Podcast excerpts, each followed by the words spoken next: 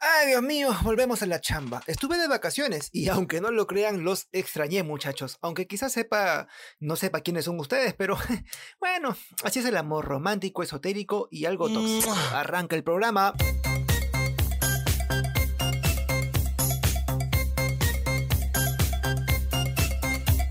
Hola mis bellos tóxicos, espero que estén muy pero muy bien, porque este podcast viene pero cargadito de información que nadie te preguntará, no te será útil en la vida, pero siempre es chévere tenerlo en cuenta. Bien hecho.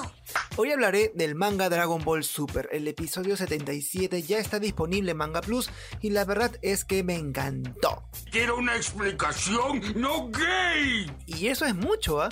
Porque siempre critico a Akira Toriyama por ofrecer siempre la misma esta vez hay algo de historia, de trama, de pasión y no puñetes y patadas de relleno. A ver, quiero ver si es cierto. Para no resumirte todo el manga, porque imagino, imagino que ya lo leyeron o al menos ya están por leerlo. No lo sé, tú dime. Lo que haré será un repaso por los datos más interesantes sobre cómo este capítulo afecta al universo en sí de Dragon Ball o a la historia eh, más completa de lo que es la saga de Granola. Y bueno, vayamos a ello.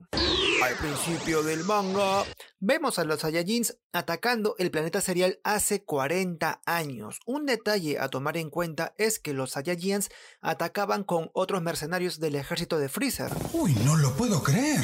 Por buen tiempo yo creí que los Saiyajins tenían, eh, digamos, cierta independencia en ese sentido, o sea, el de ir a cagar otros planetas a nombre de Freezer sin el apoyo de los compinches de este.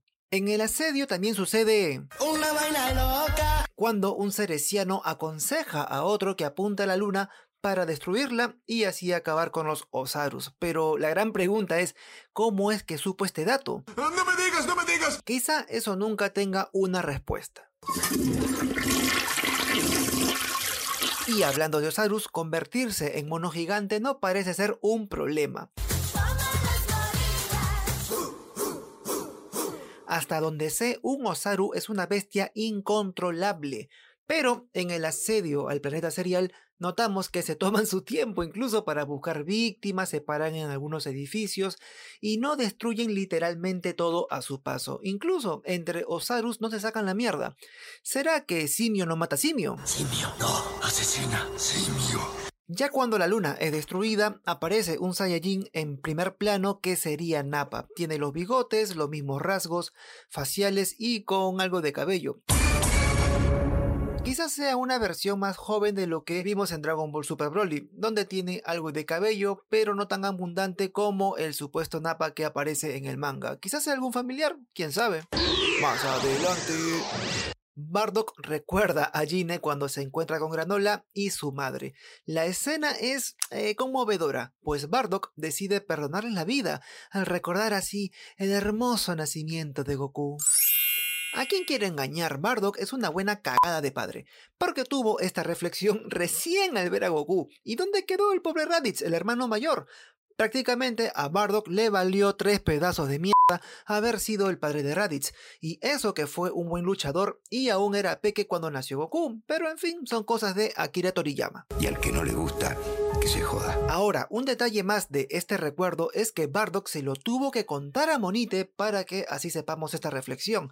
Recuerden que toda esta historia la estamos conociendo por Monite, quien detuvo la pelea de Granola contra Vegeta y Goku. Esto me lleva a algo breve. ¿Por qué mierda Monite no contó la verdad a Granola? ¿Por qué Razón ocultó tanta información?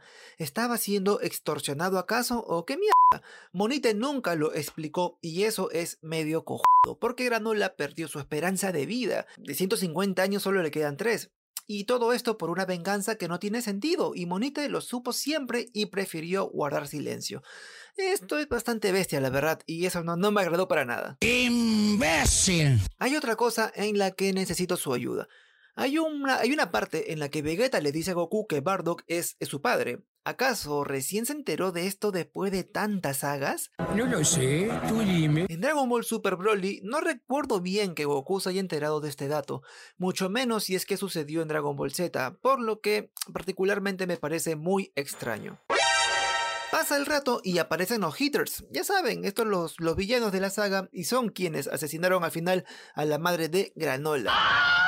¿De qué raza son estos huevones que tienen la misma apariencia 40 años después? Es prácticamente la misma, salvo en Elec que digamos tiene la barbita, pero por lo demás son prácticamente iguales. Un par de arruguitas para el presente no le hubiese quedado mal a nadie, yo creo. Ay, no, eso dijo más. Ya quedará para el próximo episodio saber, además, por qué los Hitters no mataron a Granola y Monite, a pesar de las órdenes de Elec. Quizá ya no era necesario y usar como cazarrecompensas a Granola, a pesar de toda la mentira, es digamos una muestra de poder, de lo que los hombres suelen hacer para ver quién tiene la cosa más larga. Ya por el final nos queda una idea sobre qué pasó con Gas al ir en búsqueda de Bardock, Monite y Granola. Solo queda la idea que fue derrotado por Bardock y eso lo llena de vergüenza. Sin embargo, como que hay algo más. Él pone un gesto así como que no, no quiero contar qué pasó. No se sabe, pero eso ya seguro lo sabremos más adelante. Ya para acabar, quisiera cerrar con una reflexión. ¿En qué momento ocurre todo esto según el canon de Dragon Ball Super? Ah, caray. Eso sí me interesa. En el episodio 77 hay un momento en el que Bardock usa el rastreador. Ya saben, esta cosita loca que se pone en, un ojo, ¿no? Por lo tanto, teniendo en cuenta este dato, King Colt ya presentó a Freezer ante los Saiyajins y entregó estos dispositivos en la película de Dragon Ball Super Broly. Revisando los fandoms. El ataque en sí ocurrió en el año 736, pero ¿en qué orden se dieron las cosas? Ah, en esto sí se requiere un poco más de precisión, ¿no? Recordemos que en el manga vemos que Lick ya tiene la cicatriz en la frente, o sea, ahí vemos cómo se, cómo se originó esa cicatriz. Entonces, podemos suponer que lo del planeta serial ocurrió entre la escena de Freezer y los rastreadores y en el momento en el que aparece Lick eh, pilotando la nave junto con Goku, regresando al planeta Bellita antes de la total destrucción a manos de Freezer. ¡Puta, qué asco! ¿Quién sabe? Quizá Lick y Goku abordaron la misma nave al salir del planeta serial, y parte del viaje es lo que vemos en Dragon Ball Super Broly. No hay nada explícito sobre esto, pero digamos que es mi teoría. Qué agradable sujeto. Y ya con esto cierro el podcast de hoy. No te vayas, chavo. Mi bebés, muchas gracias por escuchar este humilde y pechocho espacio dedicado al manga, Marvel y a todo lo que me encanten los huevos. Será conmigo hasta la próxima semana y no te olvides por favor de descargar este programa en tu celular y tenerme ahí para siempre a Never Forever Nunkis. Sí, bueno, ¿quién tiene hambre? Ya conmigo será hasta el siguiente podcast. Besitos a todos.